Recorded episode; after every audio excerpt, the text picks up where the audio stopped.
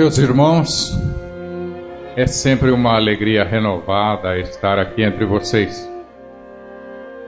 E a convite do Sérgio, nós vamos falar um pouco do Evangelho de Jesus na manhã de hoje.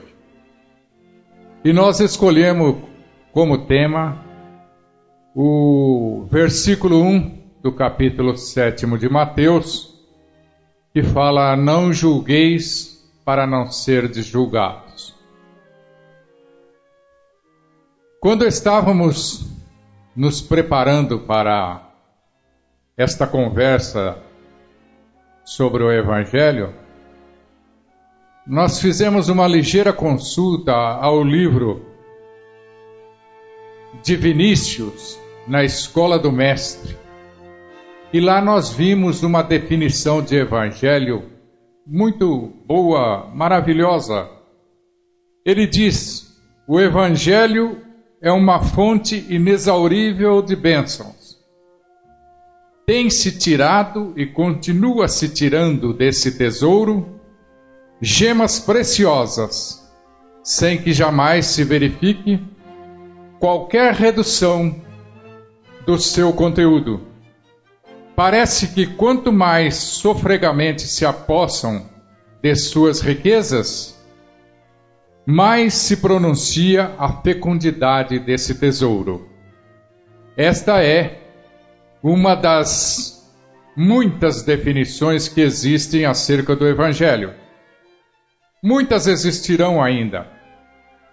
Mas o que interessa para nós, como espíritas, é que as palavras podem dizer muito, mas o que mais vale são as ações. A mais humilde e singela das ações vale muito mais que mil palavras. Existe um antigo provérbio árabe que diz: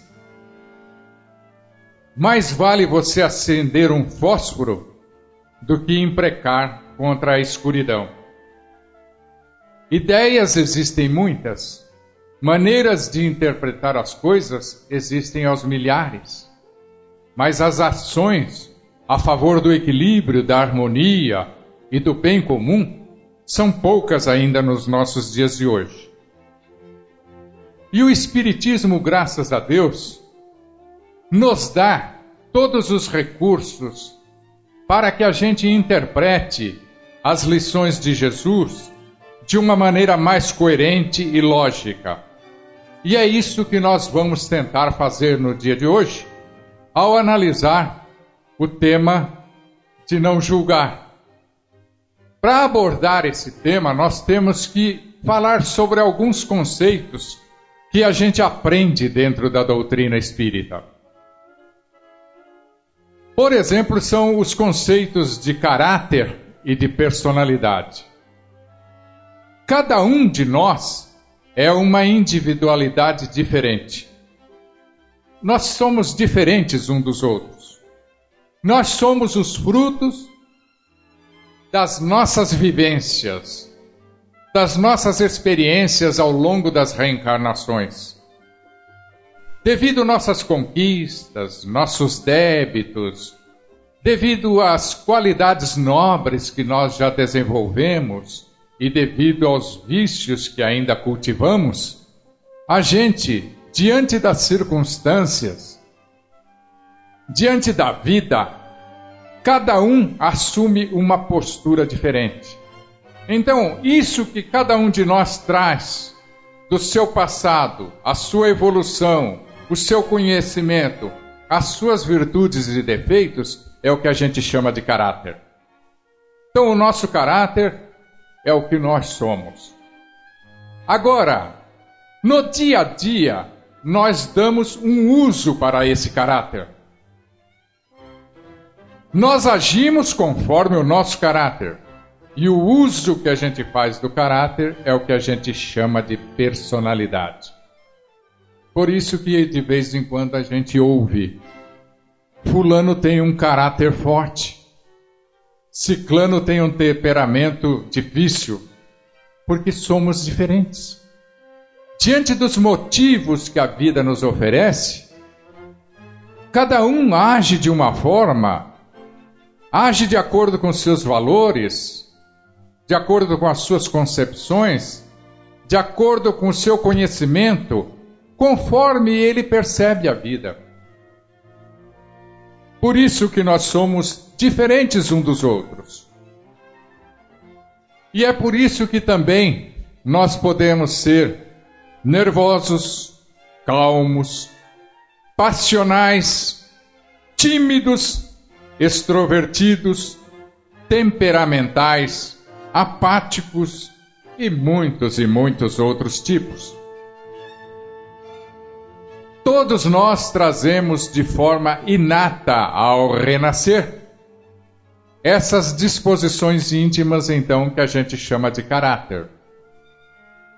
E nas nossas ações do dia a dia, usando o nosso caráter, a gente forma a nossa personalidade. Um exemplo disso é o seguinte: um violino. Nós somos um artista e temos à nossa disposição um violino. O violino é o caráter. Agora, tocando esse violino, o artista pode exprimir uma qualidade muito boa ou uma deficiência enorme. Então, a obra resultante em tocar o violino é a personalidade. É só uma analogia para a gente poder entender melhor essa questão de caráter e de personalidade. Então, Diante disso, cada um de nós sente e percebe o mundo à sua volta de uma forma diferente, de uma maneira particular. Cada pessoa já tem um conhecimento adquirido ao longo das reencarnações, de maneira que ele percebe o mundo de acordo com esse conhecimento, de acordo com esses valores que ele desenvolveu ao longo da sua existência. E quando a gente fala conhecimento, a gente está dizendo daquilo que, quando você pensa, o teu pensamento coincide com a realidade. Isso é o conhecimento. Então, o teu conhecimento, quando você olha para um copo desse, você está pensando num copo e você reflete esse copo no teu pensamento. Então, esse é o conhecimento, você conhece um copo. Quando nós dizemos um cavalo é branco, é uma verdade que todo mundo é capaz de perceber. Todo mundo que olhar um cavalo branco vai ver que aquele cavalo é branco. A gente chama isso de uma observação natural, universal. Todo mundo que olhar para aquele cavalo vai ver um cavalo branco. Mas, se eu, por exemplo, mostrar para vocês aqui, eu não tenho em mãos, mas imaginemos que eu tenha um livro e que eu mostre para vocês ele assim. E esse lado que eu estou mostrando para vocês é azul. Aí eu pergunto: que cor é este livro? Todo mundo vai me responder: é azul. Aí quando eu virar o livro para vocês, a outra face dele é branca. Então, ao mesmo tempo que eu, o Sérgio, olhávamos e víamos um livro branco, vocês estavam vendo um livro azul.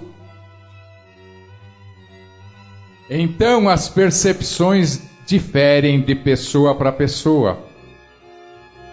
A pessoa enxerga o mundo como ela é, com o conhecimento que ela tem, com os valores que ela desenvolveu, com a honestidade que ela possui, com a ética que ela vive no seu dia a dia. Esse é o que a gente pode falar de percepção. Sensações também variam de pessoa para pessoa. Uma pessoa tem mais frio do que a outra.